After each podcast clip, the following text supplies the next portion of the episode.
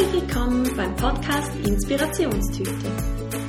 Mein Name ist Natascha Zeller und hier erwarten dich verschiedene Themen rund um ein bewusstes Leben.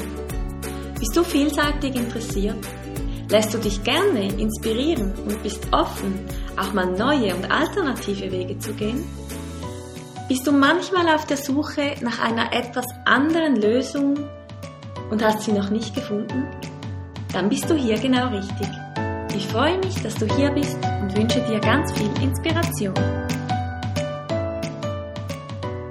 Vor einem Jahr habe ich den Online-Kongress Lebe dein Abenteuer, folge deinem Herzen in die Freiheit durchgeführt. Und ich habe mich jetzt dazu entschieden, dir die Interviews hier als Podcast zur Verfügung zu stellen. Kevin Heckmann erzählt in dieser Folge, wie er zur veganen Ernährung kam und wie das alles mit ein paar Wochen fleischlos begonnen hat. Er teilt sehr viele Informationen, viel seines Wissens und auch wie er schnell gesundheitliche positive Veränderungen gespürt hat und dann bei der veganen Ernährung blieb. Meistens beginnt es mit der Ernährung oder mit Gesundheit oder mit dem ethischen Aspekt und man merkt dann schnell, dass hinter der veganen Ernährung noch viel mehr steckt. So war das auch bei Kevin und er gibt viele Informationen zu den grünen Smoothies, wie man sich ernähren kann. Ähm, er macht Vorschläge, er spricht über die Rohkosternährung, über biologisches Essen, wo sonst noch überall tierische Produkte drin sind, aber auch über Krankheit und Heilung. Ja, ich finde es ein sehr, sehr wertvolles und informatives Interview und hoffe, du kannst das eine oder andere daraus mitnehmen. Ich wünsche dir ganz viel Vergnügen beim Zuhören. Hallo Kevin, schön, dass hi. du da bist. Ja, hi, grüß dich. Schön, dass ich dabei sein darf, danke. Ähm, du bist verheiratet, hast drei Kinder, interessierst dich schon seit ein paar Jahren für die vegane Ernährung, hast auch viele Erfahrungen sammeln dürfen und irgendwann hat das, glaube ich, mal angefangen, weil du ein paar Wochen fleischlos leben wolltest. Was ist danach passiert, damit du immer noch vegan lebst? Ja, korrekt. Also tatsächlich äh, bin ich eher so der äh, Durchschnitts, äh, durchschnittssportliche Mann gewesen früher. Das heißt viel, ja, viel Fleisch dazu, ne? viel Proteine und so weiter. und ähm, also das heißt, Natürlich war wenig daran zu denken, an die Situation, die sich heute so ein bisschen darstellt. Aber tatsächlich so circa vor vier Jahren äh, hat meine Frau einfach gesagt, hey, lass mal in den nächsten zwei Wochen auf Fleisch verzichten. Und äh, das war in der letzten Zeit einfach ein bisschen viel und lass mal machen. Und ich habe irgendwie gesagt, ja, klar, warum nicht? Im Grunde äh, habe ich das Glück, dass mir eh alles schmeckt. Und ähm, ja, dann haben wir das tatsächlich getan. Und es war aber das erste Mal, dass wir das tatsächlich bewusst irgendwie so getan haben oder ich bewusst getan habe, einfach wirklich mal komplett drauf zu verzichten.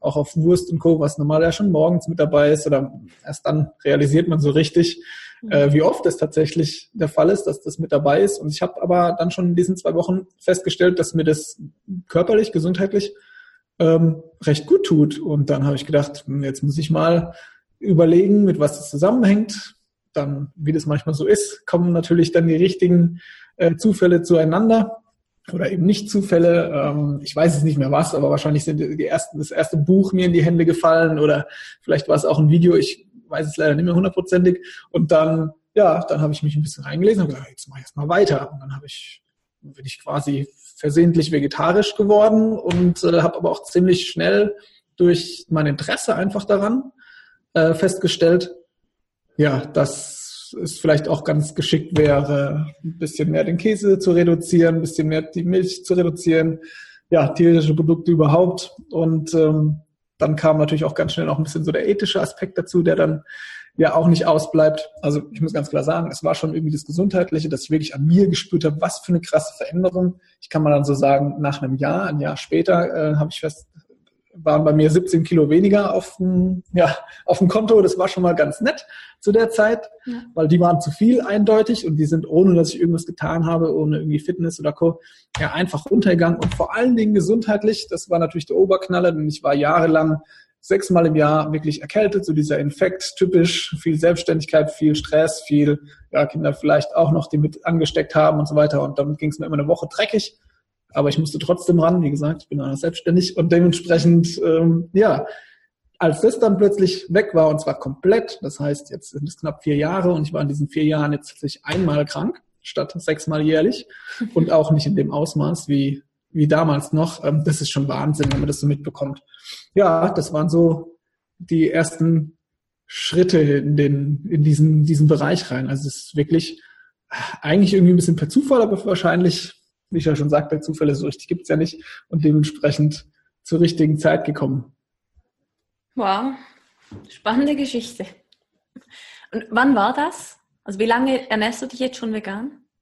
Ja, wie gesagt, so grob vier Jahre ist jetzt der, ist jetzt der Weg gegangen. Ne? Also wie gesagt, am Anfang hat das ein bisschen zwar gedauert, hat man da jetzt auch keinen Stress gemacht, aber letztendlich ging es dann doch relativ schnell. Manche bleiben ja auch jahrelang in dem vegetarischen Status sozusagen. Und ja, wie gesagt, ich habe mich dann sehr, sehr, sehr dafür interessiert. Es wurde ganz schnell zu einem Thema, wo ich dachte, ja, was ist da los? Ähm, wie kann solche krassen Veränderungen passieren? Wie kann es einem tatsächlich äh, so besser gehen?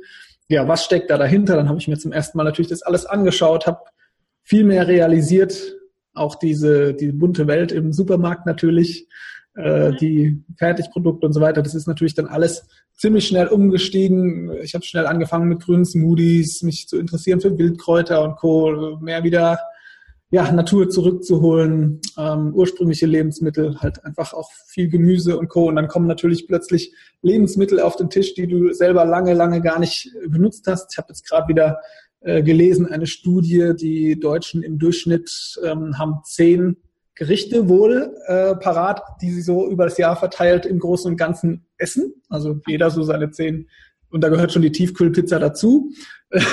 Das heißt, davon kann man heute natürlich nicht mehr sprechen, weil die Vielfalt ist dadurch äh, bei uns in der Familie extrem ja, gesteigert, weil wir einfach plötzlich ganz Neues entdeckt haben, weil wir plötzlich offen waren, weil wir plötzlich nicht mehr in dem drin gehangen sind, dass jetzt alles, ja, das würde so wie machen wie früher, hier eine Tiefkühlpizza, hier die Maultaschen oder die Schupfnudeln oder was weiß ich. So, ne? Gibt es zwar ja. heute natürlich auch mal, logisch, aber einfach diese Facette, die dann dazu kam, mit äh, verschiedenen Getreidesorten auch natürlich und ja, einfach, was es da alles noch zu entdecken gab, das, das war schon der Hammer. Also ja, und das ging, wie gesagt, immer weiter. Ich habe mir Bücher geholt, ich habe Studien gelesen, ich habe äh, Videos gesehen, Filme geguckt und ja, wusste dann ziemlich schnell, hey, das ist ein sehr, sehr cooler Weg, da lass mal weitergehen allerdings nicht von außen gesteuert, sondern wirklich, wirklich immer, wie geht's mir, wie fühle ich mich damit und äh, da fühle ich mich heute sehr, sehr, sehr gut damit und deswegen bleibe ich da auf jeden Fall auch äh, in absehbarer Zeit dabei. Cool. Ja, man sieht jetzt auch nicht an, dass dir irgendetwas fehlen würde oder dass du keine Energie hast oder was auch immer, zu wenig Proteine, was so die oft die Vorurteile sind. Wie hat deine Familie reagiert? als du gemeint hast, ich lasse es nicht beim Testen, ich mache jetzt so weiter? Ja, also tatsächlich ist es so heute, dass sowohl meine Frau als auch die drei Kinder nicht vegan leben, ähm, sondern ja halt quasi einen Schritt weit mit mir mitgegangen sind. Also das heißt, wir haben alle unsere Ernährung definitiv umgestellt. Es wurde alles viel frischer. Äh, wir sind, wir brauchen alle unseren Mixer bei uns daheim oder den Safter, mit dem es halt eben frische grüne Säfte gibt morgens oder ja, was weiß ich, auch ein Mango-Fenchel-Smoothie äh, zum Beispiel, äh, um, ja, das ist, das ist alles wirklich dazugekommen, was vorher nicht war und viel mehr frische Küche und viel mehr diese Auswahl, wie gesagt, aber die anderen vier, die nutzen als eben auch noch das eine oder andere tierische Produkt, da kommen sie noch nicht so ganz von weg. Und ja, da bin ich auch für mich ziemlich klar, so gern ich das vielleicht auf der einen Seite hätte, dass alle, jeder, jeder auf der Welt am besten meine Meinung vertritt. ja. Nein, Quatsch, ist die Vielfalt ja eben äh, so schön auf der einen Seite und äh, ich könnte niemandem vorschreiben, solche Schritte, die ich ja bewusst, also die ich, die ich für mich bewusst gemacht habe, die für mich äh, wirklich dann da waren und die ich gut umsetzen konnte, äh, jemandem anderen vorzuschreiben, schon gar nicht meinen Kindern, schon gar nicht auf dem Weg, auf dem wir sind, das zu tun. Und äh, die haben die Möglichkeit, das selbst zu entscheiden. Natürlich bekommen die einfach viel mit. Natürlich hat sich die Ernährung, ich habe es ja gerade gesagt, eh äh, schon deutlich umgestellt im Gegensatz zu früher. Natürlich bekommen sie viel mit. Wir gehen als auf, auf Messen, Rohkost oder vegane Messen und dann gehen die auch gerne mit und probieren sich da durchs ganze Sortiment. Keinem Kind schmeckt nicht auch äh, ein veganes Eis oder was auch immer. Ja. also da gibt's ähm, viele Möglichkeiten oder wir sind in, in Kinodokumentation gegangen, dann geht dann der Größte, der Älteste schon mit. Für die Kleineren ist das dann ja oft nichts, denn die Wahrheit ist da leider schon relativ brutal, wenn man sich das natürlich anschaut ja. ähm, was so passiert in, mit den Tieren, was wir heute so machen.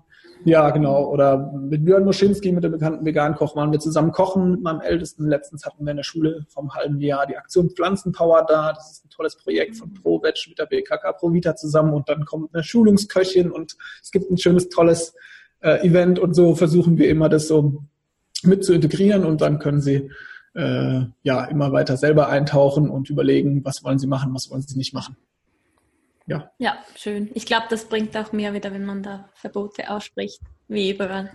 Ja, vielleicht mal ein ganz grobes Beispiel dazu. Gerade äh, mein Großer, der ist jetzt zwölf und äh, dem fällt es in gewisser Weise besonders schwer, weil er es zum einen wahrscheinlich schon am längsten anders gelernt hat und ja, weiß ich auch nicht warum, kann natürlich sein. Und wenn der nach seinem Eishockeytraining mal sagt, Papa, jetzt habe ich Lust auf einen Döner, dann fahre ich tatsächlich dahin und kaufe ihm den auch und äh, mir ist es lieber, dass er da so weit das Vertrauen hat, dass ich, ja, dass ich, dass er weiß, okay, er kann mit seinen Bedürfnissen auch kommen.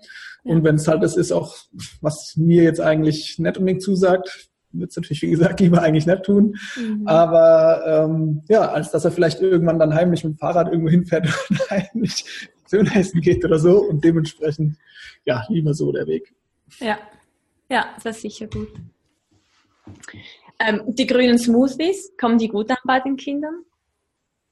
Ja, genau. Das ist nee, es ist tatsächlich nicht einfach, ganz klar. Also wir probieren da immer wieder Verschiedenes aus. Und äh, wie gesagt, gerade wenn Kinder natürlich anders aufgewachsen sind in der ersten Zeit, dann kriegt man das natürlich schwieriger rein, als wenn man das von Anfang an mit äh, integriert. Wobei, das ist natürlich, ist ja ganz klar, so ein grüner Smoothie ist für niemand nachteilig, egal ob er jetzt vegan lebt oder ja. äh, sonst wie, sondern da gibt's ordentlich Power und Vitamine dazu, die wir alle äh, eigentlich eher zu wenig bekommen. Und dementsprechend ist es natürlich toll. Aber ja, ganz klar, es ist nicht ganz einfach bei den Kindern. Also wir gucken dann oft, dass wir vielleicht irgendwas verstecken können. Also es gibt dann zum Beispiel die Möglichkeit bei unserer Tochter, dass wir ein bisschen rote Betesaft mit reinmachen oder so, dann wird das Ding nämlich unter Umständen rosa. Wenn es nicht braun wird, dann klappt es leider nicht. ja, und dann am besten noch ins richtige Behältnis mit rein und dann hat sie da ihren rosa Drink und ähm, damit ist sie dann durchaus ganz zufrieden. Also das, unser Mittlerer, der probiert alles im Grunde und dann sagt er halt, nee, es ist nichts für mich oder es ist was. Ja. Und so ist es, glaube ich, bei jedem Kind anders und so muss man es nehmen. Und wenn es gar nicht klappt, dann klappt es halt auch nicht. Immer wieder mal probieren. Wir wissen ja, alle Geschmacksknospen mhm. ändern sich gerade bei den Kindern immer wieder. Und äh, ja, da kann man einfach immer wieder neu probieren. Aber ganz klar, ganz einfach ist es nicht. Gut, ich glaube, das ist wahrscheinlich bei allen bei alles essenden Kindern auch nicht immer einfach, wenn ich da jeweils höre, was die Eltern da für Probleme haben oder Schwierigkeiten. Ja. Ja. Ja. Was macht ihr da so rein in grünen Smoothie? Oder allgemein Smoothies? Äh, alles. das ganze Jahr dieselben oder? Nee, also wie gesagt, ich bin eigentlich nie, ich würde mir, glaube ich, kein Rezept irgendwo holen und ich bin auch niemand, der irgendwas direkt standardisiert immer wieder machen würde, sondern es kommt eigentlich, wie es kommt. Also mhm. äh, Spinat ist natürlich öfters dabei, weil man es immer wieder in ganz guter Qualität bekommt. Ähm, so ein Staudensellerie äh, versuchen mit reinzumachen. Das ist jetzt wiederum was, was ich jetzt nicht in einen Smoothie machen würde, wenn ich das jetzt den Kindern anbiete, weil der hat natürlich schon einen gewissen Eigengeschmack und ähm, das ist zwar sehr, sehr gesund, aber halt auch nicht so der Knaller und dementsprechend das eher so. Aber dann kommt natürlich auch gerne auch, ich nehme auch mal Salat oder Gurke, wenn ich nicht so viele andere Sachen dabei habe und gebe sie mit rein. Natürlich gerne einfach aus dem Garten, Löwenzahn, ein bisschen Brennnessel, was man eben so findet, Giersch vielleicht. Oder wenn man unterwegs ist, eben auch andere Wildkräuter. Blätter von Bäumen wie äh, ja, also Brombeer zum Beispiel, Himbeer, äh, kann man verschiedenes mit reinnehmen. Und ja, gerade so, wenn es jetzt wieder ein bisschen Richtung Winter geht, Grünkohl kommt da natürlich, vielleicht auch ein bisschen Pak Choi. Also ja, da gibt es schon eine Menge Auswahl, was jetzt die grünen Lebensmittel angeht. Ja, und das ja. kann man natürlich sowieso verbinden mit Obst, wie man möchte. Gebt gerne auch mal ein bisschen Hanfsamen noch dazu, einfach für mhm. Proteinpower. und äh, ja. Finde ich sowieso klasse. Hanf ist einfach genial, kann man so toll zu verschiedenen Lebensmitteln dazugeben und ja, dann hat man da wieder so ein schönes vollständiges Aminosäurenprofil, wie es heißt, und alles mit drin. Und ja, da gibt es dann, wie gesagt, noch ein bisschen Protein on top. Ja, sehr schön. Und Wildkräuter, das ist ja, das kam die letzten Jahre auch so ein bisschen mehr auf. Viele wissen aber nicht groß, was damit anfangen. Wie gesund sind Wildkräuter und wo findet man die? ja, also gibt es ja auch zum Glück Studien zu. Äh, Wildkräuter haben einfach nochmal ein ganz anderes Spektrum als die Kulturpflanzen, die wir heute haben oder als äh, eben so ziemlich jedes Gemüse. Also in der Regel kann man sagen, zehn bis hundertfach oft erhöhte Werte an Nährstoffen in so einer Brennnessel, im Löwenzahn im Vergleich eben zu dem Spinat oder so. Okay. Das heißt, äh, das ist wirklich ein Booster. Das heißt auch wiederum, dass wir vielleicht gerade zum Start äh, ist auch vollkommen reicht, wenn da mal drei Löwenzahnblätter mit im Smoothie sind, zum Beispiel, wenn man die mitnimmt oder auch mal im Salat, kann man eben auch machen. Ja, und äh, was hast du gesagt, wo, wo man sie findet? Ja. ja, eigentlich ja fast überall. Es ist nur so, du hast ja gesagt, viele Menschen haben da natürlich, wissen es gar nicht, dass man das, dass man damit was anfangen kann. Brennnessel sehen wir ja eigentlich alle als eher eine Bedrohung oder Löwenzahn und das muss natürlich immer weg. Das stört uns in unseren Gärten natürlich. Und ähm, ja, wie gesagt, da kannst du es natürlich im Garten schon mal gut mitnehmen, weil da weißt du ja selber, dass hoffentlich relativ wenig Kontamination mit irgendwas ist. Also ja. Hundepipi zum Beispiel, das heißt am Wegesrand, am Feld muss ich nicht unbedingt aus der ersten Reihe oder in einer bestimmten Höhe nehmen. Wenn Brennnesseln schon hochwachsen, dann kann man das natürlich doch machen, da kommt nichts hin. Genau, und äh, ja, wie gesagt, beim Waldspaziergang, aber auf dem Feld, durch Wiesen, ähm, ja, nehmen wir gerne mit, solange das möglich ist. Also da gibt's echt, echt viele Möglichkeiten. Auch in den Städten immer mehr. Erstens kannst du es selber machen, kannst sogar deinen Löwenzahn theoretisch auf dem Balkon anpflanzen, wenn, wenn du möchtest. Aber inzwischen gibt's ja auch tolle Parks in vielen äh, Städten und ja. Da, ja, also eigentlich gibt's genug Möglichkeiten, das zu machen. Natürlich ist es total schwierig, da reinzukommen. Ein Buch kann schon mal ein bisschen weiterhelfen, ist aber meistens auch immer noch so eine Höhle zwischen Bild und Code. Deswegen empfehle ich ganz klar, dass man am Anfang so ein paar Kräuterwanderungen mitmacht. Die sind erstens total schön, es gibt immer lecker zu essen in der Regel und man lernt ein paar Leute kennen und man kriegt Stellen mit, wo man richtig toll eben Wildkräuter ja, äh, finden kann und man kann sich dann so nach und nach das eine oder andere dazu schließen. Denn es gibt ja, was weiß ich, hunderte, aber wie ich gerade schon gesagt habe, so Löwenzahn, Brennnessel, das sind so die zwei, die wir alle wahrscheinlich hoffentlich erkennen. Und dann kann man so nach und nach gucken, kann ich mir den Giersch merken? Weiß ich, wo eine Stelle ist, wo Giersch ist zum Beispiel. Äh, wenn ich an den Frühling denke, ach Gott, hier gibt's so Fichten, ähm, jetzt fällt mir der Name nicht ein, die haben vorne dann so schöne grüne kleine Knospen, also schon mit den Stacheln an den, an den äh, Fichten dran, die kannst du abmachen, essen, sprechen so ein bisschen zitronig, kannst direkt in den Mund stecken, ist total lecker. Ah, ganz klein, ganz weich. Oder eben Lindenblätter zum Beispiel, gerade wenn sie jung sind, ne, dann weißt du so, hast du schon mal so ein paar Sachen, die relativ einfach sind. Ja, wie gesagt, dann kannst du nach und nach, wenn du da safe bist, gucken, was weiß ich, kann ich mir die Schafsgabe bemerken oder ja, wie gesagt, es gibt so schön viele Sachen und da guckt man aber vielleicht auch ein bisschen, was bei sich in der Region ist und man kann dann so den einen oder anderen nach und nach entdecken. Aber wie gesagt, gilt es echt Schritt für Schritt. Ja, ich glaube, so Wanderungen sind noch gut, weil dann lernt man auch Leute kennen, mit denen man sich austauschen kann. Ja. Ja. Ja, cool. Ähm, wenn du jetzt kochst, kochst du dann vegan oder kochst du für deine Kinder irgendwie Fleisch oder für deine Familie? Sieht das bei euch aus? Ja, nee, also wie gesagt, das meiste ist sowieso äh, im Grunde vegan, also sowieso Basis vegan. Also auch meine Frau macht, gibt, gibt nie eine Mahlzeit, wo es nicht auch vegan dabei ist, entweder für mich oder eben äh, für alle, was schon die Regel ist.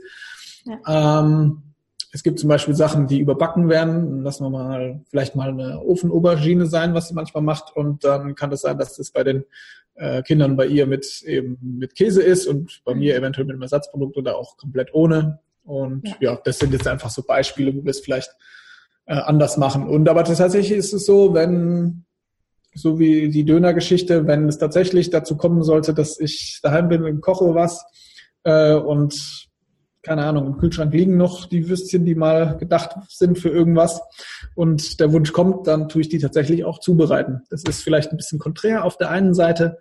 Äh, vielleicht bin ich auch hart im Nehmen als Mann, keine Ahnung, das heißt ich.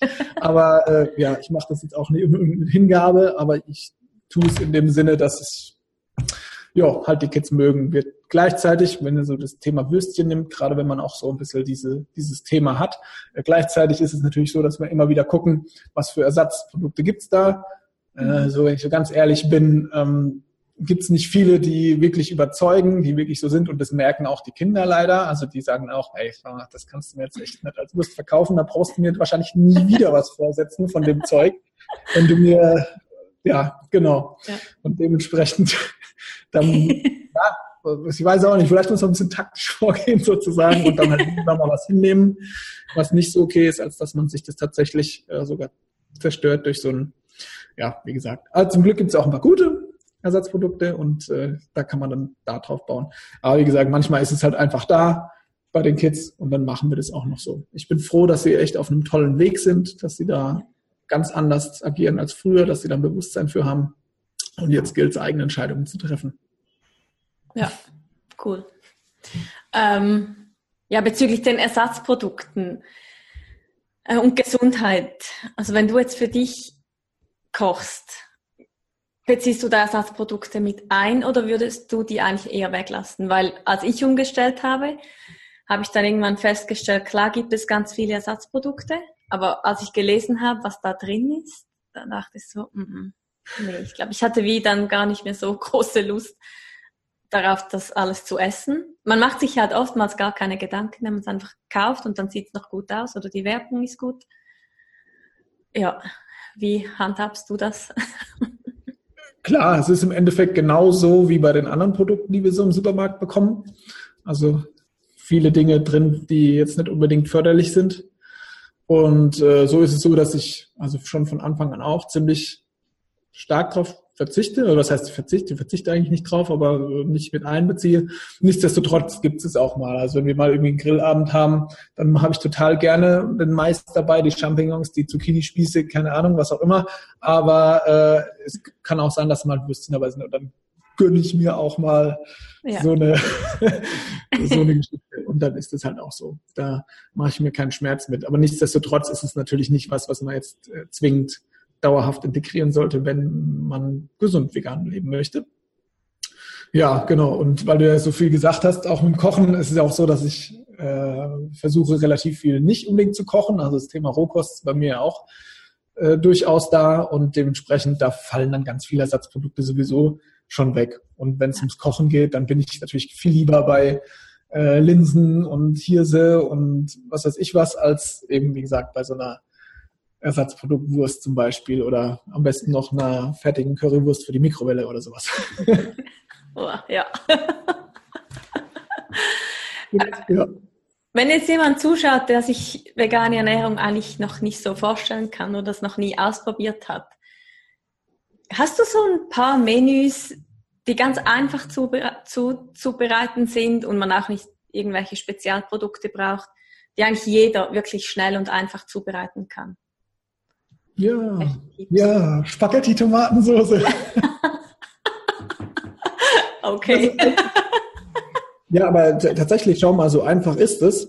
Und äh, wir haben zum Beispiel einfach unsere Tomatensoße ähm, modifiziert. Das heißt, bei uns gibt's dann äh, ein bisschen angebratene Aubergine, Zucchini, Paprika, äh, Tomatensauce dazu, das Ganze in den Mixer vermixt und schon hast du keine Tomatensauce aus dem Supermarkt von mir aus mehr oder eine Tomatensauce, sondern du hast eigentlich eine richtige Gemüsesauce, die du auch wirklich wunderbar den Kindern unterjubeln kannst, weil einfach irgendwie gar kein unterschiedlicher Geschmack ist und trotzdem hast du schon ganz viele ganz, ganz tolles Gemüsegericht eigentlich da. Und denkst aber trotzdem, du bist noch ganz normal bei Spaghetti oder Nudeln äh, mit Tomatensauce.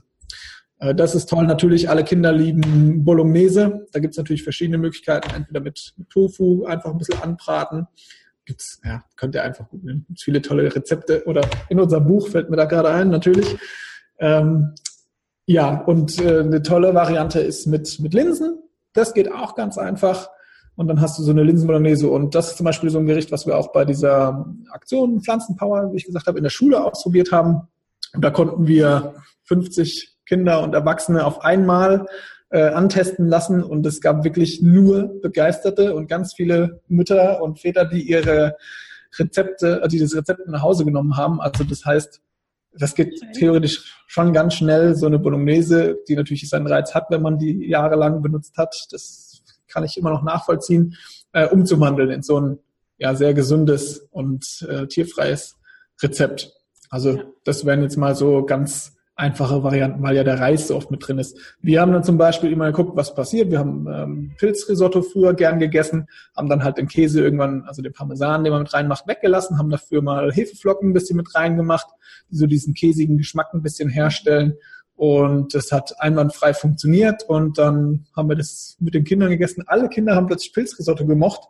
Also gab es dann halt öfters Pilzrisotto. Das sind dann so vielleicht einzelne Dinge, die man äh, ausprobieren muss. Und wir haben das dann so gemacht, dass wir quasi so ein kleines Familienkochbuch für uns angelegt haben und gesagt haben, okay, was da drin steht, das wissen wir jetzt schon mal, das ist safe. Zumindest eine Zeit lang. Heute klappt das mit dem Pilzrisotto nicht mehr ganz so gut. Das ändert sich, wie ich es ja vorhin schon gesagt habe, immer wieder. Der eine macht es noch, der, die andere nicht mehr zum Beispiel und verschiebt sich das einfach. Da gibt's vielleicht auch äh, Pilze in, in dem Pfannkuchen mal. Den Pfannkuchen, der ist dann inzwischen auch veganisiert. Ne? Und dann kannst du, ja, also wie gesagt, die Vielfalt ist ja echt riesig und eigentlich kannst du so ziemlich alles immer noch machen, ähm, was es so früher gab. Also du kannst alles ersetzen, in Anführungsstrichen. Nicht alles schmeckt unbedingt gleich, hundertprozentig, aber ich glaube, von der Idee muss man auch so ein bisschen wegkommen. Wir sind ja nicht unbedingt dafür da, dass wir immer alles so machen, wie es war, sondern dürfen uns auch verändern. Es kann auch besser schmecken. Ja, und wie gesagt, da gibt es viele, viele Möglichkeiten. Aber das du gerade so schön angesprochen hast, habe ich ja unser, wir haben gerade so ein tolles Buch zusammengeschrieben mit der Moana, mit einer Freundin von mir, die vegane Familienküche, wo wir einfach so ein paar leckere, gesunde äh, Rezepte reingenommen haben und ja, so dass man einfach schön lecker kochen kann. Da ist dann eben, natürlich sind auch mal Wedges dabei, ne? wie mache ich Pommes und Ketchup auch. Ähm, ja. Einfach mal so, dass es nett voller Transfette und äh, Salz und was weiß ich eben auch noch Kartoffeln von sonst woher und was weiß ich wie äh, sind, sondern genau, das ist alles feines Ketchup, wissen wir auch, ist eigentlich besteht aus ein paar Tomaten und ganz viel Zucker und den selbst gemacht, so dass er Kids schmeckt. Das ist dann natürlich, das sind dann so die Highlights. Aber wenn wir jetzt gerade, weil du gesagt hast, von Anfang an machst du eben einen Schritt nach dem anderen, wenn du mit den Spaghetti anfängst, mit der Tomatensauce. Ja, ja. Und Salat ist ja auch ganz einfach. Da gibt es ja auch unendlich viele verschiedene Varianten, was man da reinmachen kann. Ja, Salat ist natürlich großartig, liebe ich. Und ja. ja, wie gesagt, du kannst ja kombinieren ohne Ende. Und ähm, das es geht ja immer weiter. Wie gesagt, Nudeln, wenn wir jetzt bei dem Thema sind, wir haben natürlich irgendwann angefangen, dann Gemüse-Nudeln zu machen, Kohlrabi, Karotten, Zucchini.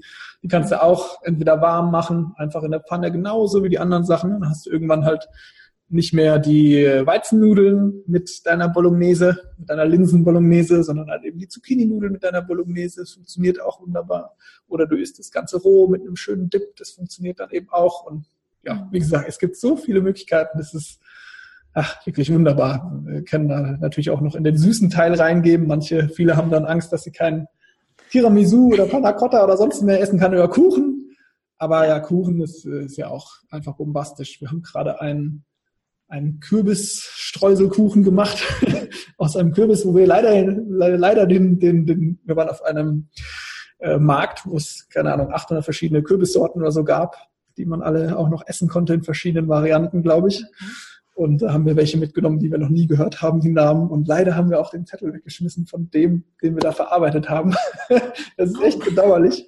Aber das Rezept muss, kommt auch online, weil das ist richtig genial. Das hat meine Frau gestern gemacht und das war Bombe. Kürbiskuchen, krass. Also wirklich toll. okay. Klingt auf jeden Fall interessant. Ja.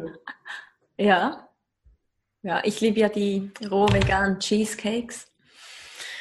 Oh, die sind wow. also wenn da steht, dann muss ich ein Stück haben. ja, wenn du eben, wenn du sogar überlegst, dass das sogar roh vegan ohne Backen, ohne Kochen, äh, und so weiter geht, dass du ja eben Kuchen, Schokokuchen, Erdbeerkuchen, Käsekuchen quasi äh, herstellst. Es ist schon wirklich Wahnsinn, was möglich ist. Du brauchst einfach nur ein bisschen Know-how, was man sich nach und nach ganz gemächlich an, ja, antrainiert, ja. immer wieder was Neues lernt. Und dann ja.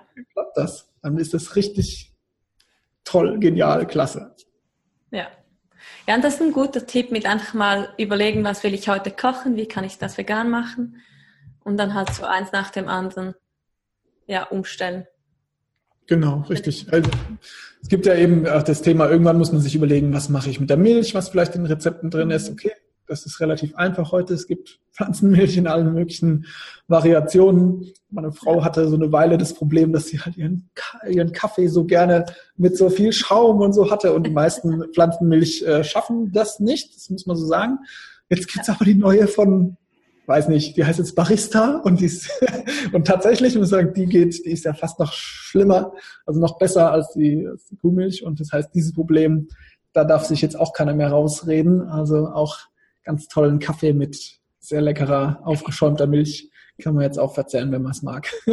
Ja. ähm, okay, cool. Genau. Und bei Eiern, das ist dann so das nächste Thema, gibt es ja inzwischen auch eine Menge verschiedene Sachen. Manchmal kann man es durch, manchmal kann man es weglassen, wenn es eh ganz wenige sind. Manchmal kann man es durch Bananen ersetzen, durch andere Bindemittel, Flohsamenschalen zum Beispiel unter Umständen. Du musst mal gucken. Jedes Rezept ist anders. In manche solltest du keine Bananen mit reinmachen. Das schmeckt ein bisschen komisch vielleicht. Ja.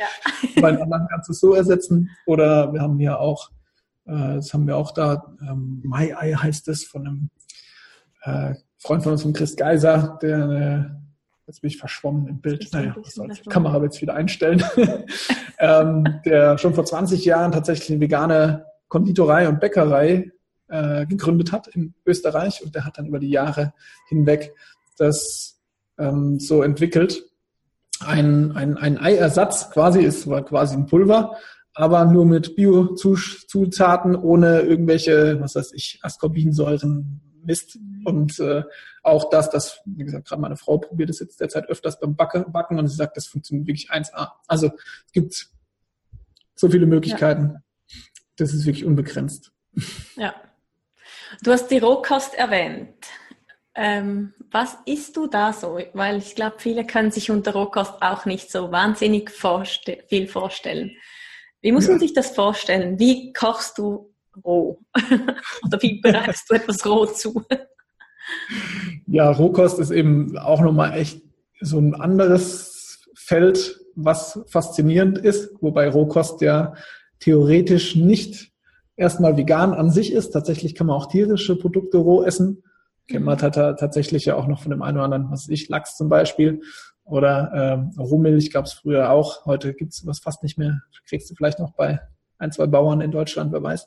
Aber ja, genau. Aber natürlich geht es mir um die vegane Rohkost auch in dem Fall. Und äh, Rohkost bedeutet ja erstmal, dass wir nichts erhitzen über 42 Grad. Das ist so die Grenze, die wir auch vom Körper kennen, wo Enzyme und teilweise eben auch Eiweiße und so weiter angegriffen werden. Je nach Lebensmittel ist ein bisschen unterschiedlich, aber diese 42 Grad sind eben die safe, die sichere Linie, wo eben keine Enzyme unter anderem und andere Nährstoffe äh, zerstört werden. Und deswegen ist das ist die Definition für Rohkost. Rohkost ist erstmal ganz einfach. Ich nehme eine Karotte aus dem Regal und beiß rein, schon habe ich Rohkost gegessen oder einen Apfel.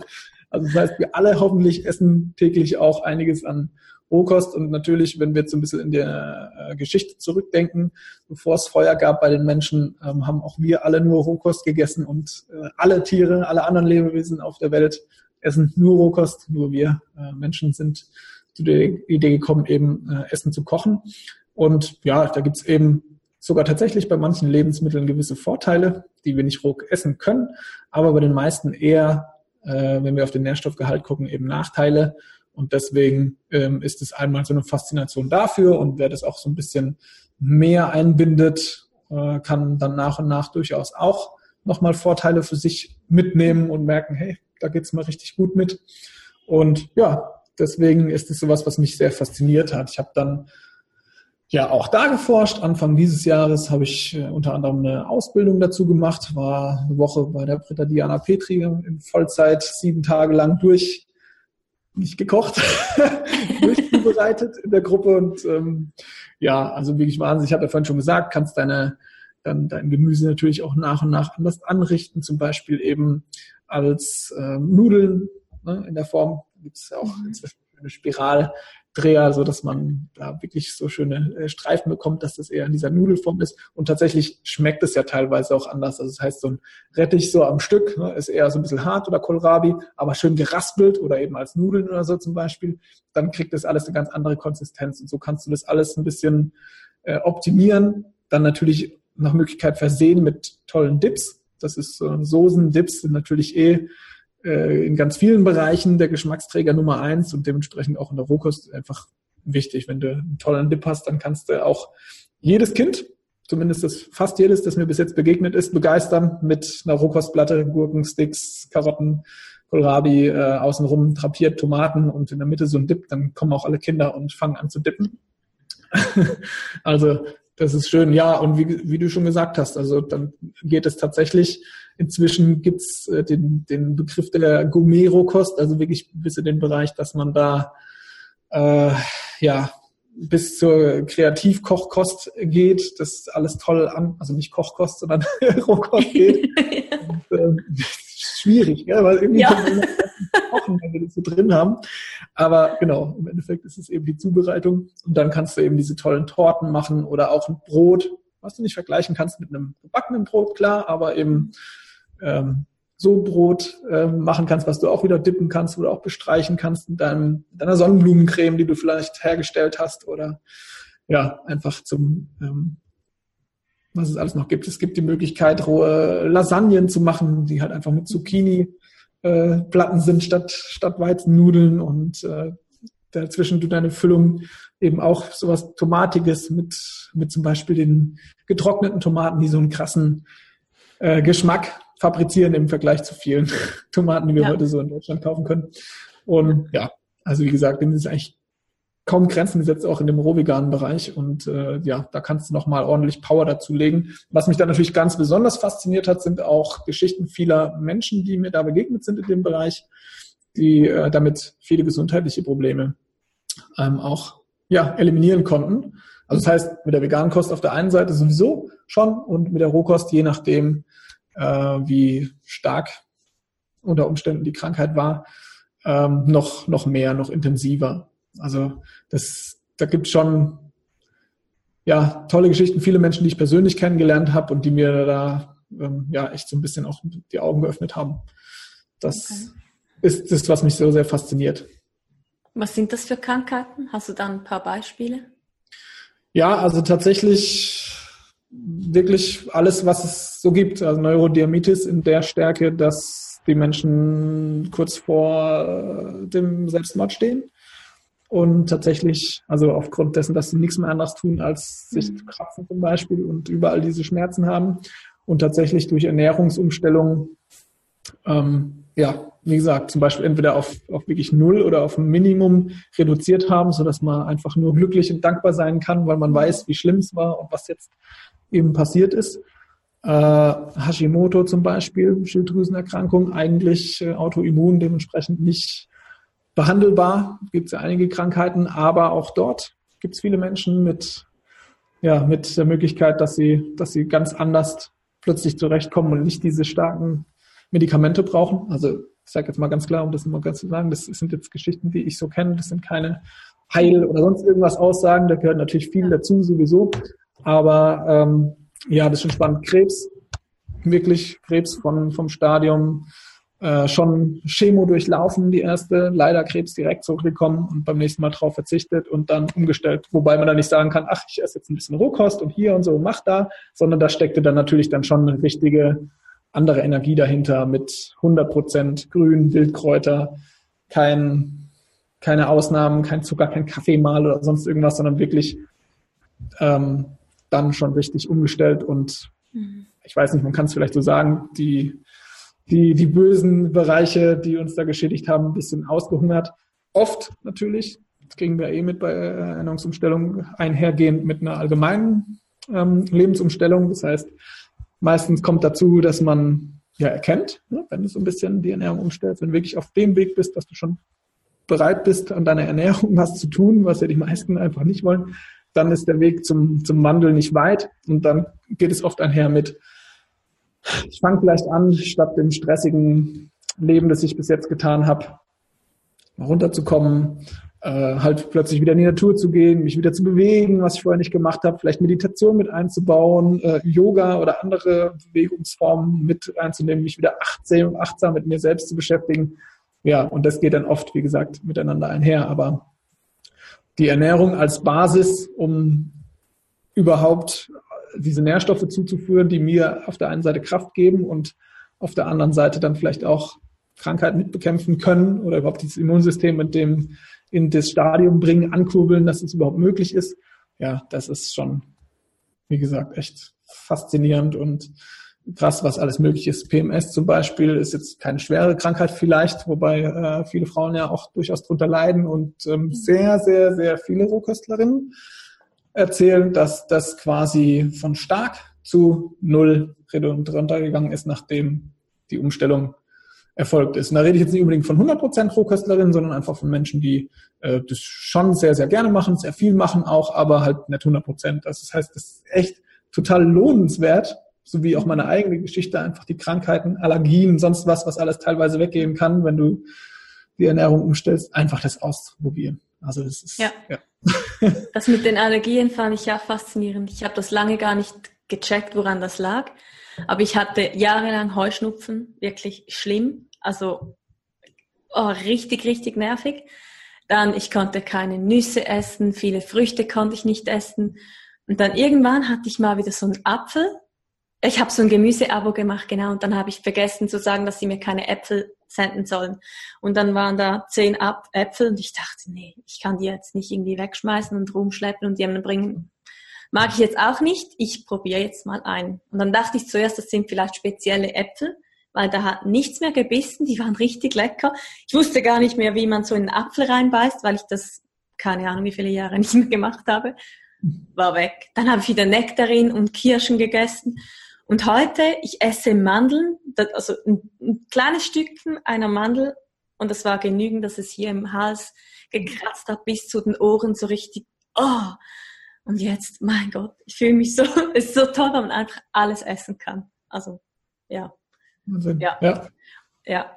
Und das es ist auch erst auszuprobieren. Ne? Wenn man sich mhm. danach schlechter oder schlecht fühlt oder nicht besser oder sonst irgendwas, dann kann man es ja von mir aus wieder lassen, wenn ja, man, wenn es ja. nur um den gesundheitlichen Aspekt geht. Aber ansonsten ja. Und es ist so einfach, vor allem in unseren Ländern. Also ja. da kriegt man ja alles und wirklich gute Qualität auch. Ja, ja, ja, definitiv ein Versuch wert. Wie handhabst du das mit Bio-Lebensmitteln? Achtest du darauf, dass du Bio isst? Oder sagst du da, naja, wird schon gut sein? nee, äh, ich achte da schon tatsächlich sehr drauf. Ich bin inzwischen, ich habe so äh, letztens gerade erst festgestellt, dass ich manchmal sogar, ich weiß nicht, fast sogar ein bisschen Ekel habe. Das ist so finde ich ein bisschen komisch. Da habe ich gedacht so, das will ich eigentlich gar nicht, aber gut, das war halt da, deswegen sage ich das jetzt auch so. Aber ähm, ja, ansonsten, ich achte schon sehr darauf. Ähm, auch wenn mir natürlich klar ist, dass hier und da leider auch Schindluder getrieben wird, man manchmal leider äh, das nicht so ganz nachvollziehen kann. Aber ähm, ja, es macht einfach viel mehr Sinn aufgrund dieser ganzen Giftstoffe, die einfach verballert werden. Ähm, es macht eigentlich total viel Sinn, diese Branche in meinen Augen zu stärken. Ich verstehe nicht so ganz, das ist noch sowas, was ich noch erforschen werde, wo äh, trotz steigendem Bedarfs dann doch noch alles von mir oder vieles aus Italien kommen muss und warum die Deutschen es nicht schaffen, äh, teilweise umzusteigen. Aber es gibt auch schon tolle Pro Projekte in Deutschland. Ähm, gibt es Vereine biozyklischer, veganer Anbau und so weiter. Das ist toll, also passiert noch einiges. Ja, aber wenn du halt eben nicht regional kaufst, sondern in den Läden, dann ist es natürlich alles immer noch so ein bisschen, die sind ja auch teilweise mit Plastik verpackt, was natürlich total den Biomenschen doch entgegenspricht. Ne? Naja, gut. Und äh, dann musst du natürlich als gucken. Deswegen, es gibt schon auch die äh, manchmal, dass ich auch auf konventionelle zurückgreife, wenn es jetzt gerade zum Beispiel regionaler Salat ist vom Nachbarn hier, vom Bauernhof, wo ich weiß, okay, wenn es das dann nehme ich das auch mit. Also das heißt, da ist schon so eine kleine Kombination aus dem Ganzen drin. Aber bei den meisten anderen Lebensmitteln, auch bei den Kindern, achten wir da inzwischen tatsächlich drauf. Es ist natürlich schade, dass es schon deutlich teurer ist auf der einen Seite und dass das vielleicht ein Argument ist für viele Menschen zu sagen, okay, das mache ich nicht. Ich denke aber, wenn natürlich alle das machen würden, dann äh, ist natürlich aufgrund dieser Nachfrage auch eine andere Möglichkeit der Produktion da oder der, der Flächen, die einfach da sind, dann könnten wir auch erreichen, dass es sich im Preis widerspiegelt und äh, günstiger wird. Aber ja, da haben wir, glaube ich, noch einen längeren Weg für uns, vor uns. Ja, ich bin, ich bin einfach gespannt, was noch, was da noch passieren wird. Ich habe ähm, letztes Jahr war ich auf einer Fachtagung, habe dazu äh, gab es einen tollen Vortrag von einem Holländer, der ja quasi in so einer größeren Forschungsgruppe sind, die ähm, quasi nach auch zeigen, was für Unterschiede entstehen, teilweise beim Bioanbau äh, im Vergleich gleich zum konventionellen Anbau. Und da gibt es einen Abdruck nicht nur für ähm, ja eben Pestizide zum Beispiel, sondern dann wird dann umgerechnet, was geht auch verloren an Land, an Wasser und so weiter. Und das sind, wenn du das einmal gesehen hast, dann ähm, hast du eine Menge Argumente, warum wir als gesamte Menschheit doch eher darauf achten sollten, äh, ja, das nicht weiter zu fördern. Ja, ja. Es ist ja auch komisch, wir essen Gemüse, damit wir die ganzen Nährstoffe und Abwehrstoffe unserem Körper zuführen. Und wenn wir dann das ganze Gift auch noch zu uns nehmen, dann braucht der Körper ja wieder so viel, viele Nährstoffe und alles, um dieses Gift abzuwehren, damit uns da, damit wir da keinen Schaden davon tragen. Also es macht ja für mich nicht wirklich Sinn, wenn man die Auswahl hat, nicht Bio zu kaufen. Ja, da sagst ja. du was Wahres. das ist ziemlich unlogisch an sich. Ich ja. meine, da steckt ja eben auch noch so viel dahinter, abgesehen mal von wirtschaftlichen Interessen, aber wir alle wissen, wir brauchen Insekten, damit mhm. es weiter Leben gibt auf der Welt und dann stellen wir irgendwann fest, hoppala, jetzt haben wir ja 30 Jahre, 50 Jahre Gift auf die Felder gemacht, damit die Insekten tot gehen und hoppala, jetzt haben wir ja gar keine mehr. Verdammt, was machen wir denn? Ja. Und dann sitzen die da in ihrem Silicon Valley und dann tun tatsächlich aktuell eine äh, Wespendrohne erfinden. Ne? Und mhm. äh, Zukünftig können wir dann, können die dann eventuell, wenn sie das dann tatsächlich durchhaben, dann können Wespendrohnen durch die Gegend fliegen und das alles bestäuben, kostet halt leider 20 Milliarden Euro pro Dingsbums, was wir dann alle bezahlen müssen mit unseren Steuern und sonstigen. Das ist total bekloppt. Na egal, also das heißt, ähm, ich glaube halt leider nur wir selber haben es in der Hand. Äh, es gibt leider zu viele Menschen, die ähm, es aktuell noch nicht sehen, wie es ist. Das sind halt die, die vorantreiben, dass ja. es von mir aus mehr Gifte gibt, mehr Technologien, die auf den ersten Blick vielleicht hilfreich sind, wie so eine olle Wespe, wobei wir eigentlich sie gar nicht bräuchten, weil die Wespen ja eigentlich da sind, da wären. Ja. Oder hoffentlich wieder zurückkommen. Ja. Ja, das Ding ist halt, oft weiß man das auch nicht. Ja, klar. Man lernt es ja leider auch nirgends.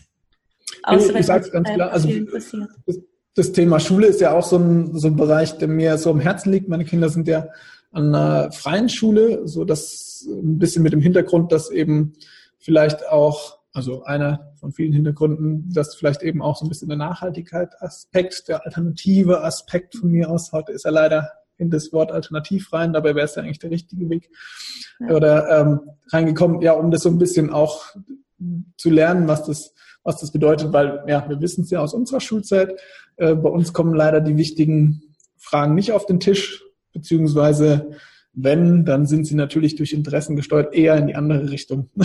Ja, Und dementsprechend kommt es leider nicht so weit. So ist ja. es. Ja, ich hoffe, da wird sich einiges ändern die nächsten Jahre. Wir arbeiten ja dran. Ja, ja. ja. Ähm, bezüglich den Nährstoffen, wie handhabst du das mit den äh, Nahrungsergänzungsmitteln? Ergänzt du da irgendetwas oder empfiehlst du da etwas? Ja, genau. Also tatsächlich, ähm, ich habe mich natürlich auch gerade am Anfang mit dem Thema B12 beschäftigt, was ja natürlich erstmal so der erste ähm, oder der kritischste Nährstoff ist, der angegeben wird bei veganer Ernährung. Ähm, das ist auch soweit korrekt, soweit man das sehen kann. B12 ist halt nun mal von, ähm, wird produziert quasi von kleinen Bakterien auf der Wiese, auf Pflanzen und so weiter und so fort. Früher haben wir das alle schön zu uns genommen, äh, als noch nicht so viel mit Hygiene war und so weiter und haben das tatsächlich auch äh, durch durch Pflanzen mit aufgenommen. Heutzutage ist es quasi eigentlich nicht mehr möglich.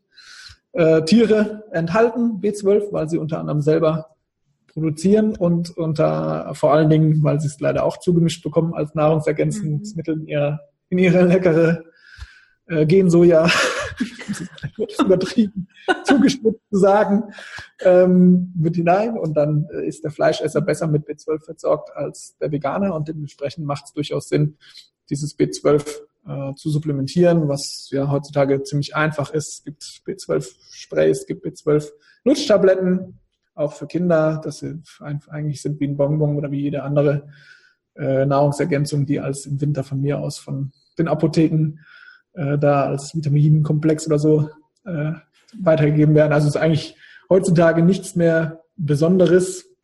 Ja. Und äh, genau, dementsprechend, also das finde ich schon so. Ich habe es leider meine Werte damals, als ich äh, noch Normalküstler, wie auch immer war, Omni war, ähm, nicht prüfen lassen. Jetzt zuletzt habe ich das mal und ich weiß, äh, der B12 ist zwar noch in dem, ist in dem normalen Wert, aber eher so ein bisschen am unteren Spektrum und äh, da habe ich dann gemerkt, okay, äh, vielleicht achte ich noch ein bisschen mehr drauf. Gerade jetzt, und mal gucken, wie ist es, wenn ich wirklich ganz intensiv darauf achte und jeden Tag das nehme, was passiert in einem Jahr und mhm. so weiter. Deswegen, das werde ich einfach an mir selber auch ein bisschen beobachten. Es gibt Menschen, die sehen es ein bisschen anders, die immer noch sehr viel Wildkräuter implementieren.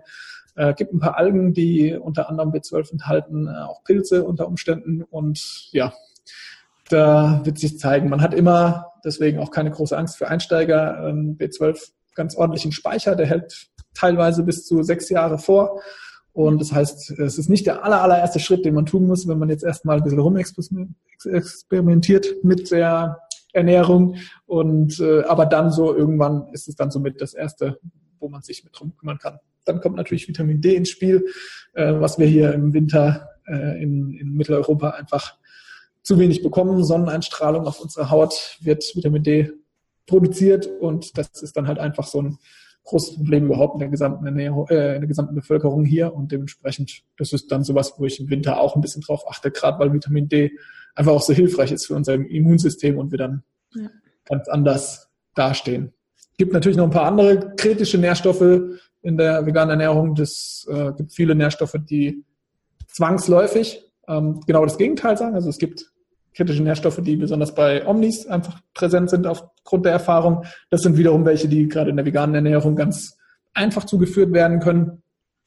Und es gibt andere, die eben auch bei der veganen Ernährung dann etwas schwieriger äh, zu bekommen sind. Ich denke mir zum Beispiel an Selen, äh, ist was, wo man jetzt vielleicht auch nicht unbedingt mit als erstes dran denkt und denkt ja auch, die meisten Menschen denken ja gar nicht an Nährstoffe, ne? egal was sie essen. Dementsprechend ja. ist es schon mal schön, dass der Veganer sich überhaupt beschäftigt mhm. beschäftigen muss, weil es ein bisschen diese, äh, diese Diskussion gibt aus der Gesellschaft. Das ist ja auch schön.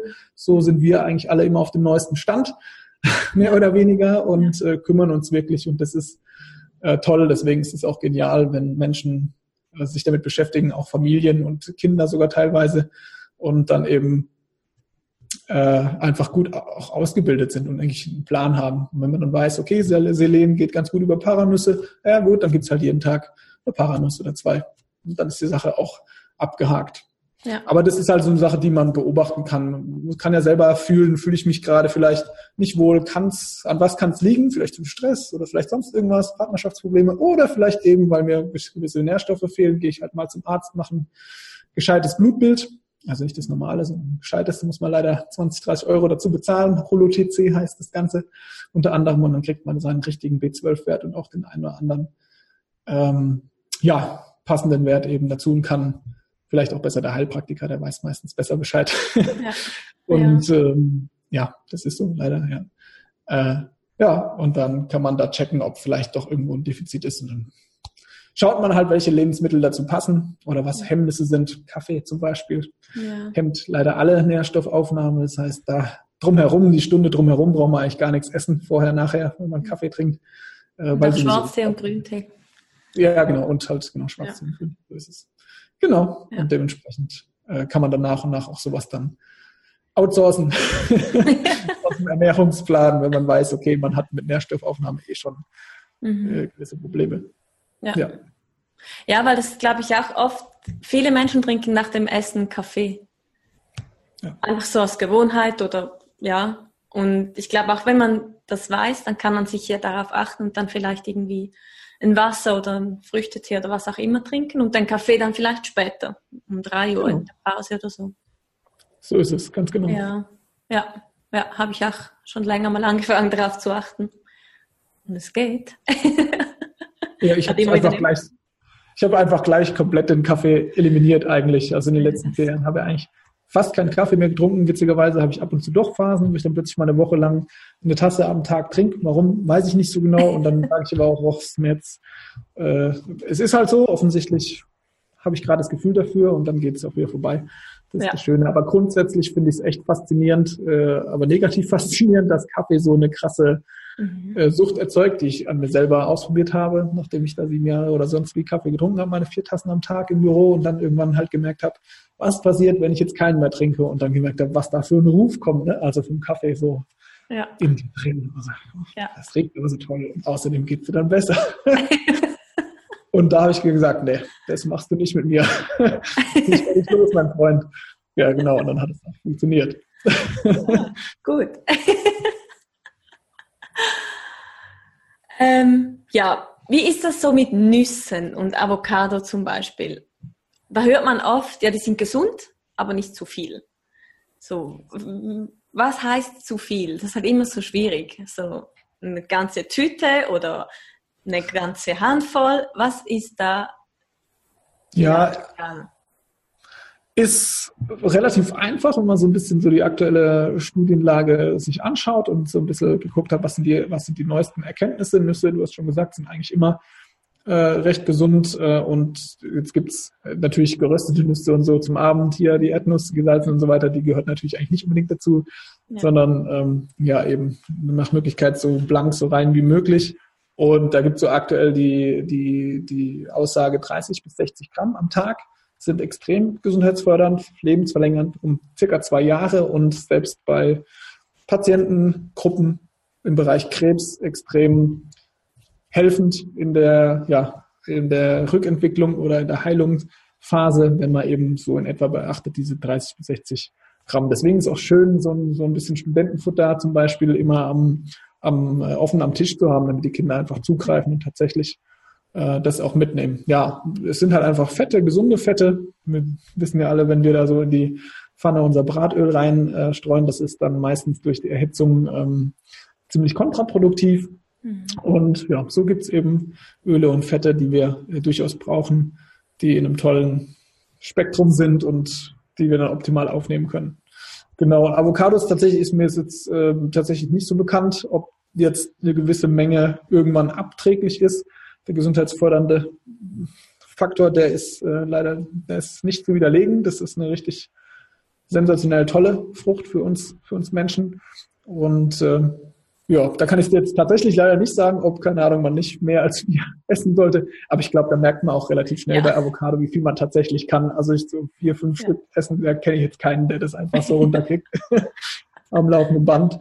Aber klar, da gibt's natürlich andere Nachteile. Wie immer, alles hat auch so, so ein bisschen seinen Schatten oder manches hat zumindest seinen Schatten. Und in dem Fall ist es natürlich durchaus, dass Avocado hier zur Sensationsfrucht gemacht wird, teilweise auch und natürlich dann wieder von irgendwoher eingeflogen werden muss, wo dann wieder schlechte Arbeitsbedingungen herrschen, wo äh, vielleicht unter Umständen Wälder ja, abgeholzt werden, um wieder viele Avocados anzubauen, wo dann natürlich auch wieder Gifte gespritzt werden, weil die meisten ja doch keine Bio-Avocados sind und so weiter und so fort. Also das heißt, da kann man zum einen auch wieder achten, dass man vielleicht welche bekommt, die tatsächlich noch aus Europa bekommen. Da gibt es nicht so viele, die meisten sind nicht aus Europa, sondern Südamerika. Genau. Oder eben ja, das dann halt echt bewusst auch ein bisschen einsetzen. Also das heißt, ja, dann nehme ich mal halt eine, zwei, drei die Woche, wie auch immer, und äh, verarbeite das mal, aber vielleicht eben dann halt doch nicht fünf am Tag. Ja, ja. eben das, das spielt dann wahrscheinlich auch wieder ähm, die Anstellung zu saisonal und regional eine Rolle, weil wenn man dann sich ein bisschen achtet, dann ja, hat man da ja auch nicht zehn Avocados zu Hause. So ist es. Ja. Und Keimst du? Ich keime auch, ja. Zwar nicht durchaus regelmäßig, aber immer wieder. Ich finde es total toll und das, äh, soweit wie ich es schaffe, äh, mache ich das auch immer wieder. Also ich gibt finde ich eigentlich fast nichts Schöneres, Alfalfa-Sprossen oder Brokkolisprossen zu haben und irgendwo als Topping mit drauf zu geben, sei es mal tatsächlich, ist, äh, wenn es mal ein Brot gibt, egal ob rohköstlich oder doch mal ein Vollkornbrot und einen schönen Aufstrich drauf und dann so richtig schön fett oben drauf die Sprossen oder auf eine Kürbissuppe drauf mitgeben oder auf einen Salat oder sonst wie. Ja, also ich finde es ja. wirklich toll. Sprossen. Äh, eine tolle Sache. Auch, auch Studien vom DKFZ sagen, Brokkolisprossen, DKFZ, Deutsches Krebsforschungszentrum, Brokkolisprossen, äh, absolute Wunderwaffe bei Krebs in der Prävention als auch, ja, als auch dann im Ernährungsplan wenn es soweit ist. Auch wenn leider das komischerweise bei den Krankenhäusern dann teilweise doch noch nicht angekommen ist oder bei den behandelten Menschen. Aber die Studien dazu gibt es, sind offen einsehbar und ja. ja, ja. hoffen wir mal, dass der eine oder andere es dann irgendwann realisiert mhm. und umsetzt. Ja, ja. Ähm, und wie handhabst du das allgemein mit dem veganen Lifestyle? Achtest du dich nur also nur beim Essen darauf oder auch jetzt in Pflegeprodukten, Schuhen, Kleidern, ähm, Reinigungsmitteln, was auch, ja, ist ja überall da ein bisschen was ja. drin. Ja, doch, auf jeden Fall, ganz klar. Also da kommst du irgendwann auch nicht mehr von weg. Also ich finde, die Ernährung ist ein total äh, super Einstieg. Wobei auch da gibt es äh, laut Studie sind, glaube ich, 15 Prozent aufgrund der gesundheitlichen äh, Geschichte erstmal so ein bisschen mit diesem Thema Vegan in Kontakt geraten und äh, haben daraufhin ihre Ernährung umgestellt und deswegen spielt dann erst die Ernährung so den ersten Fokus und äh, viele andere. Also der Großteil kommt halt doch über den ethischen Aspekt und dann fängt vielleicht auch alles gleichzeitig ein bisschen an. Aber so oder so kommst du, glaube ich, nicht drum rum, ähm, dir dann auch da Gedanken zu machen. Und äh, ich vermute, dass ich heute immer noch viele Sachen nicht richtig mache, in Anführungsstrichen, oder noch hier, also wahrscheinlich noch hier und da ähm, Produkte verwende, in denen das, äh, in denen tierische Produkte verwurstet sind, was halt schon daran liegt, dass wir uns gar nicht vorstellen können, ähm, wie ja, teilweise surreal das ist, dass in welchen Produkten tatsächlich eben ja, tierische Produkte sind. Zum Beispiel, ich meine Autoreifen denke oder so, wo man jetzt, ja, okay, ein Auto kauft jeder, dann denkt jetzt keiner groß mit und gibt auch nicht so viel Alternative tatsächlich. Mhm. Aber denkt ja auch keiner dran. Naja, und ähm, aber wenn wir jetzt mal eher auf die Dinge gehen, die wir beeinflussen können, und das ist ja auch der wirkliche Aspekt des Veganer, nämlich dass er versucht, so weit äh, Tierleid zu vermeiden, wie es geht. Mhm. Wenn ich durch eine Wiese laufe, ist ziemlich die Wahrscheinlichkeit auch hoch, dass ich wahrscheinlich auf irgendein eine oder andere Lebewesen trete. Die meisten sind zum Glück geschützt, weil sie so klein sind und aber äh, kann natürlich passieren. Und das ist natürlich auch nicht mit böser Absicht. Und irgendwo muss ja auch was passieren, logischerweise. Da muss ich laufen. Ähm, und das war schon immer so und das ist ja auch in Ordnung.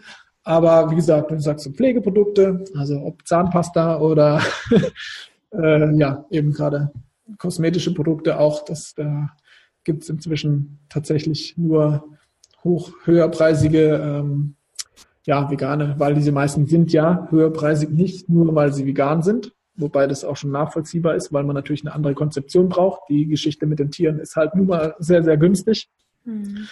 Ja, sondern auch, dass natürlich meistens dann auch darauf geachtet wird, dass nicht zu viele Zusatzstoffe drin sind, irgendwelche komischen, äh, ja, schnellen Chemikalien, die da äh, günstig einzukaufen sind und ja. dass das natürlich nach, nach Möglichkeit auch nachhaltig produziert ist oder bioproduziert ist. Deswegen sind die natürlich auch oft teurer und dann gilt es halt entweder zu schauen, ähm, was brauche ich wirklich. Ne, da geht es mir jetzt als Mann vielleicht noch ein bisschen besser, denn mein Bedarf ist relativ gering. Ja. Aber ich kann es auch nachvollziehen, wenn es anders ist. Also ähm, gibt es inzwischen auch tolle Firmen, die tatsächlich alle kosmetischen Artikel, die Frau so braucht, heute, ob sie jetzt wirklich braucht oder nicht, sagen wir dahingestellt, aber solange ich es eben noch brauche, ja. Äh, ja, tatsächlich das alles herstellt und ja, das ist in Ordnung. Aber umgekehrt auch, ich habe noch immer noch Ledergürtel und auch noch Lederschuhe von vor meiner Zeit, ähm, als ich da noch keinen Gedanken dran verschwendet habe und die habe ich auch weiter und die trage ich so lange, bis ich sie ja, bis ich sie, bis sie kaputt sind oder ja. bis ich nicht mehr brauchen kann. Also das mache ich auf jeden Fall. Ja, und bei Neuanschaffungen versuche ich auf jeden Fall immer drauf zu schauen, dass da nichts dahinter steckt. Weil spätestens, wenn man sich dann tatsächlich doch mal ein bisschen intensiver beschäftigt und so ein bisschen reinschaut, Äh, Gerade ist eine neue Dokumentation erschienen in diesem Jahr. Dominion heißt sie. Das ist so von den Leuten, die auch schon den Film Earthlings vor vielen Jahren gemacht haben. Und das sind zwei Stunden radik radikaler Wahrheit und Grausamkeit. Und wer sich das anschaut, und normalerweise müssten sich ja eigentlich alle trauen, das anzuschauen, äh, insbesondere die, die eben noch viel Fleisch essen, ähm, ja, der hat ziemlich viele hohe Chancen, sich danach äh, eine andere Meinung zu bilden, weil das möchte eigentlich kein Mensch. Was passiert, möchte eigentlich kein Mensch. Äh, wir wissen es halt nur nicht. Es findet halt hinter hohen Mauern statt. Natürlich tut es niemand nach außen tragen. Ja, ja, genau. Und dementsprechend äh, ist es das wert, glaube ich, für jedes Lebewesen, dass wir vielleicht irgendwie vor dem Grauen, ähm, ja, das erspart bleibt. Ja, ja, definitiv. Schön, dass du dir da auch Gedanken machst. Immer schön zu hören. ja. Ähm, ja, möchtest du den Zuschauern noch irgendetwas rund um das Thema vegan, vegane Ernährung, vegane Familienernährung mitteilen, was du noch nicht mit uns geteilt hast? ich glaube, was wir noch nicht geteilt haben, vielleicht nicht unbedingt, aber ähm, ja, also für mich ist echt wichtig, dass man sich nicht unbedingt unter Druck setzt. Ne? Wenn wir jetzt alles tatsächlich gehört haben, könnte ich, könnte ich sagen, ach Mist, was die beiden da reden, das klingt halt jetzt schon ziemlich logisch und schlau, aber ich bin halt noch so gefangen in meinem alten Schema und wie soll ich auf Käse verzichten? Das ist ein Punkt, den ja viele haben. So, wie soll ich, wie kann ich jemals darauf verzichten oder auf meinen Kaffee eben mit Milch, so mit der richtigen Milch, weil die anderen schmeckt mir nicht oder irgendwie sowas. Ja, und dann kann man einfach nur sagen, hey, mach Schritt für Schritt ein, ein Thema nach dem anderen, trau dich ran an einen anderen Ersatz oder ja, eben versuch's einfach weniger zu machen. Für viele Menschen hilft auch das Thema Fasten, wer da ein bisschen offen für ist. Woche äh, Fasten ähm, ist sensationell, um danach eine Ernährungsumstellung zu machen, weil dann kann man ganz anders und neu starten. Ist natürlich wahrscheinlich für die meisten auch ein bisschen äh, tricky, damit gleich anzufangen. Ähm, jeder ist da ein bisschen anders. Der eine andere macht es radikal. Wie gesagt, wer möchte, schaut sich einer der Filme an.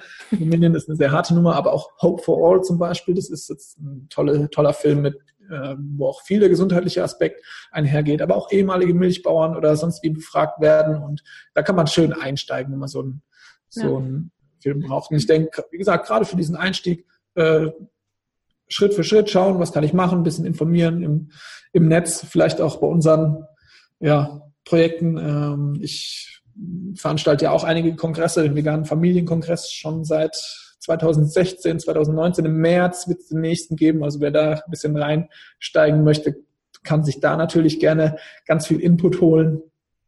Ja, und Rohkost natürlich. Wir machen den Weltrohkosttag schon seit einigen Jahren und da gibt es auch 2019 im Juni den nächsten großen und ja, auch da natürlich herzlich willkommen für jeden, der da mehr möchten, wissen möchte, wie das läuft. Ja, so ja. können wir euch vielleicht Stück für Stück begleiten. Und wie gesagt, ich hoffe, dass wir mit dem Ganzen, was wir hier tun und was, ja, was wir, was, was wir bewirken und auch mit allem, was ihr dann mir so weitergebt, ja, möglichst viel bewegen können in den ganzen Bereichen. Ja. Ähm, dann kann es nur besser werden. Ja, schön, danke. Es wird natürlich alles dann verlinkt, dass man dich und alles auch findet und die Filme sich anschauen kann. Ja. Gut. Zum Schluss stelle ich den Experten immer noch drei Fragen. Uh. Die erste Frage ist, wofür bist du dankbar? Oh ja, natürlich für sehr, sehr viel, aber im allerersten Moment denke ich immer an meine Familie einfach, dass sie alle gesund sind, dass es ihnen soweit gut geht, ja, und dass ich es überhaupt habe. Ja, schön. Ähm, hast du irgendwelche Lieblingsbücher, die dir geholfen haben oder dich inspiriert haben die letzten Jahre, die vielleicht für die Zuschauer auch interessant sein können? Ja, ja, mit Sicherheit sehr, sehr, sehr viele. Ähm, wenn man den veganen Aspekt erstmal sieht, ist zum Beispiel Peace Food äh, von Dr. Rüdiger Dahlke mhm. ein Buch, was sehr vielen und mir auch tatsächlich äh, am Anfang über den Weg gelaufen sind und da tatsächlich schon einiges geholfen hat, das auch besser zu verstehen und eben tiefer einzutauchen. Ja. Ähm, ein ganz tolles Buch, was mir letztendlich über den Weg gelaufen ist, heißt Ismael Das äh, dürfte gar nicht so vielen kennen, obwohl es witzigerweise äh, den bestdotierten Buchpreis gewonnen hat, den es überhaupt gibt, äh, wird in den USA verliehen. Und es ist ein Zwiegespräch zwischen einem Gorilla und einem Mensch im Endeffekt. Und da erfahren wir sehr, sehr, sehr viel über das, warum es überhaupt in etwa so kommen konnte oder warum wir Menschen so sind, wie wir sind, weil der Gorilla natürlich eine ganz andere Sicht hat. Und das okay. ist äh, wirklich total toll. Also da würde ich mich freuen tatsächlich, wenn das Buch ein bisschen mehr und das vollkommt. Und natürlich ganz genial, habe ich zwar als Hörbuch damals gehört, aber Karin Duwe, Anständig Essen, kennen auch irgendwie nicht so viele. Und das ist äh, ein tolles Buch, weil die Karin Duwe hat im Selbstversuch zwei Monate biologisch gelebt, also Biozeug eingekauft, auf Deutsch gesagt, während sie vorher halt sich keine Gedanken gemacht hat, dann zwei Monate vegetarisch, zwei Monate vegan, sind dann gleich vier Monate draus geworden und hat noch zwei Monate frutarisch hinter dran gehängt, also eigentlich nur äh, Obst, was von den Bäumen fällt und noch ein paar andere Sachen.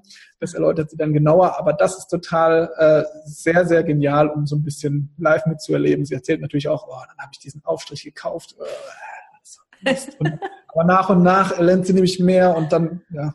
Also das ist ganz toll. Dann hat sie gleichzeitig noch einen Onkel, der äh, Landwirtschaftsminister ist, der ihr aber komischerweise nie einen Einblick geben möchte und so weiter. Und naja, und das ist, also das ist wirklich toll, weil man so live miterlebt, so wie so, was da so für äh, Themen auftauchen können und sie einen richtig toll mitnimmt. Also das finde ich ein geniales Buch.